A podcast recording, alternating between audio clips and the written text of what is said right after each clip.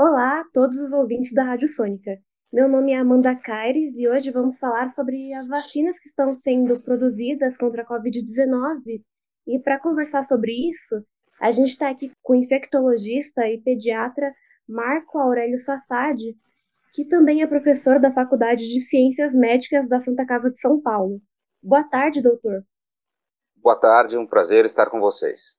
Para começar a entrevista, o senhor pode contar para a gente por que, que uma vacina demora para ser produzida?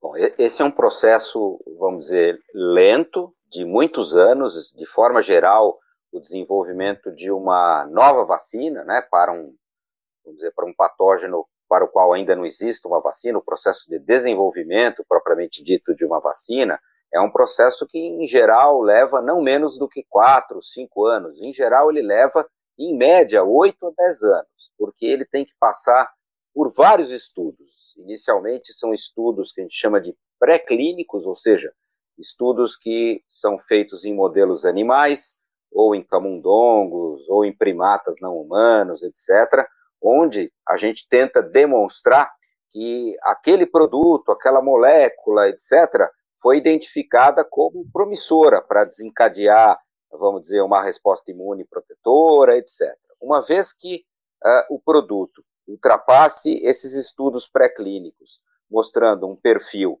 promissor nesse sentido, ele é, vamos dizer, uh, introduzido em, nos estudos em humanos, que nós chamamos de estudos clínicos propriamente ditos, onde a gente vai garantir que aquele produto que inicialmente se mostrou promissor em modelos animais, ou seja, se mostrou seguro nos animais e que conseguiu demonstrar a capacidade de proteger esses animais daquela doença, vão ser testados no mundo real. Então, são várias fases, inicialmente com poucos voluntários, que a gente chama de fase 1, uh, eh, geralmente adultos, uh, em número pequeno, eh, de algumas dezenas, onde a gente testa a segurança uh, dessa vacina e a indução de resposta imune. Aí você vai uma vez que tenha êxito nessa fase 1, para a chamada fase 2, onde a gente aumenta o número de voluntários, uh, geralmente são centenas de voluntários que são incluídos, para que a gente possa, de novo, estudar como é a performance né, dessa vacina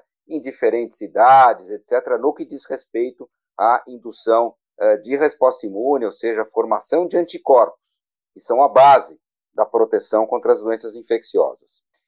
Se essa vacina se mostra de novo né, exitosa nesse sentido, segura, sem detecção de eventos adversos graves, e claro que para isso leva tempo, para que a gente tenha essa segurança, elas ingressam nos chamados estudos de fase 3, onde a vacina vai ser testada aí em milhares de voluntários que vão receber ou a vacina ou um placebo e vão para o mundo real, ou seja, vão ser submetidos ao risco que a vida traz de ser infectado por aquela por aquele patógeno, né, de contrair aquela doença. E aí a gente vai ter condição de determinar, depois de um determinado tempo, que em geral é período de um ano no mínimo, se a vacina conseguiu proteger esses indivíduos contra a doença, de que forma ela protegeu esses indivíduos, se aquela resposta de anticorpos de fato se traduziu por proteção, que grau de proteção ela ofereceu, por quanto tempo ela ofereceu essa proteção. Aí são estudos de maior longevidade, que vão levar vários anos para ficar pronto. Aí a gente vai ampliar os estudos para outros grupos etários, que não aqueles que inicialmente a vacina foi testada, que geralmente são os adultos jovens. Aí você vai para idosos, vai para crianças, vai para grupos de risco, vai para pessoas que eventualmente têm um problema na imunidade, enfim, é um processo que leva muitos anos para que a gente tenha segurança, convicção que a gente está licenciando um produto que é eficaz e que é seguro para quem o recebe. Então, pode-se dizer que por isso que a vacina russa tem muita incerteza em campo de realmente ser uma vacina confiável e segura e que funcione, né? Fica até difícil a gente opinar, porque normalmente a comunidade científica se vale das publicações em revistas que são, uh, vamos dizer, referência, e são revistas onde a submissão ela é analisada pelos pares, né? é, que vão julgar se aquela publicação tem um valor científico, foi feita com a metodologia correta, é, passou por todos os passos necessários. E, infelizmente, é, eu desconheço publicações, né, é, especificamente com esta vacina que você se referiu, com a vacina russa, que me permitam opinar de uma forma consistente nesse momento. É, a gente sabe que há estudos, mas eles infelizmente ainda não foram publicados, impedindo, vamos dizer, que a gente tenha uma opinião uh, cientificamente embasada para poder dizer a você. Nos parece, de fato, nós fomos, de certa forma, né, surpreendidos com o registro da vacina, porque o prazo foi muito exíguo, né? para que a gente tivesse condição de analisar a vacina da forma minimamente necessária né, para garantir todos esses aspectos que eu citei há pouco, tanto de segurança como de eficácia. Certo. E a gente sabe também que muitas vacinas estão sendo produzidas, confeccionadas, né, contra o novo coronavírus pelo Brasil e pelo mundo. Já é possível dizer que existem vacinas mais promissoras, com maior taxa de sucesso, até o ano que vem? Eu diria que afirmar isso nesse momento é ter uma grande chance de incorrer em equívocos. Eu acho que os estudos têm mostrado algumas plataformas promissoras.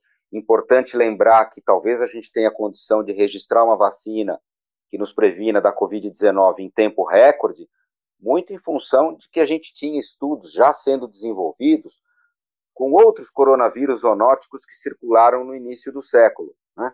e que uh, foram tentadas plataformas de vacinas para uh, serem desenvolvidas para nos prevenir desses outros coronavírus. Então, com o surgimento do SARS-CoV-2, que é o vírus que causa Covid-19, a gente aproveitou essas plataformas, né, o que fez com que a gente encurtasse o tempo necessário para o licenciamento. Mas, à luz das evidências atuais, há várias plataformas promissoras, mas eu não me atreveria a apontar uma ou outra como a mais ou a menos promissora, porque nenhuma delas, e repito, nenhuma delas ainda alcançou o término da etapa de conclusão de eficácia, né? Salvo essa uh, vacina que você citou, que a gente desconhece os estudos, mas todas as outras que estão sendo atualmente pesquisadas e submetidas a publicações ainda não terminaram os estudos de fase 3, que são, de fato, os estudos que vão mostrar que a vacina teve poder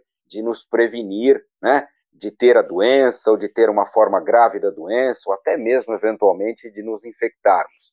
Então, esses estudos ainda não estão disponíveis. Por enquanto, a gente só teve a divulgação dos chamados estudos de resposta imune, que uh, antecipam uma provável eficácia, mas não garante que essa eficácia se concretizará. E, claro, são necessários uh, os dados de segurança que vão ser uh, incorporados com esses milhares de sujeitos em que as vacinas estão sendo estudadas. Então, por exemplo, já tem governos que já querem produzir milhares, milhões de vacinas, aqui no Brasil também, pelo mundo. O senhor acha que isso é um pouco equivocado ou não? Não, não diria que é equivocado. Eu acho que a gente vai ter que contar, uma vez que uh, essas plataformas que estão sendo desenvolvidas, essas candidatas se mostrem de fato exitosas, a gente vai ter que ter, vamos dizer, uma produção muito acelerada, muito rápida, e dessa forma é importante que uh, as indústrias que estão produzindo esses produtos, uma vez que elas compreendam e que já tenham dados né, que sugerem que as vacinas uh, finalmente terão êxito né, no, no, na conclusão dessas fases, já estejam preparadas para uma produção em larga escala. A gente vai precisar disso. A gente vai precisar de várias vacinas né, para contemplar toda a população de uma forma equânime, de uma forma uh, igual né, para todos os países e, e dessa forma é importante que eles estejam se preparando para produzir em larga escala e eles antecipam que eles terão sucesso não é? Uh, no desenvolvimento dessas vacinas. Então, isso é importante. A entrevista fica por aqui e eu queria muito agradecer a sua participação na rádio. Tá ótimo então, fico à disposição.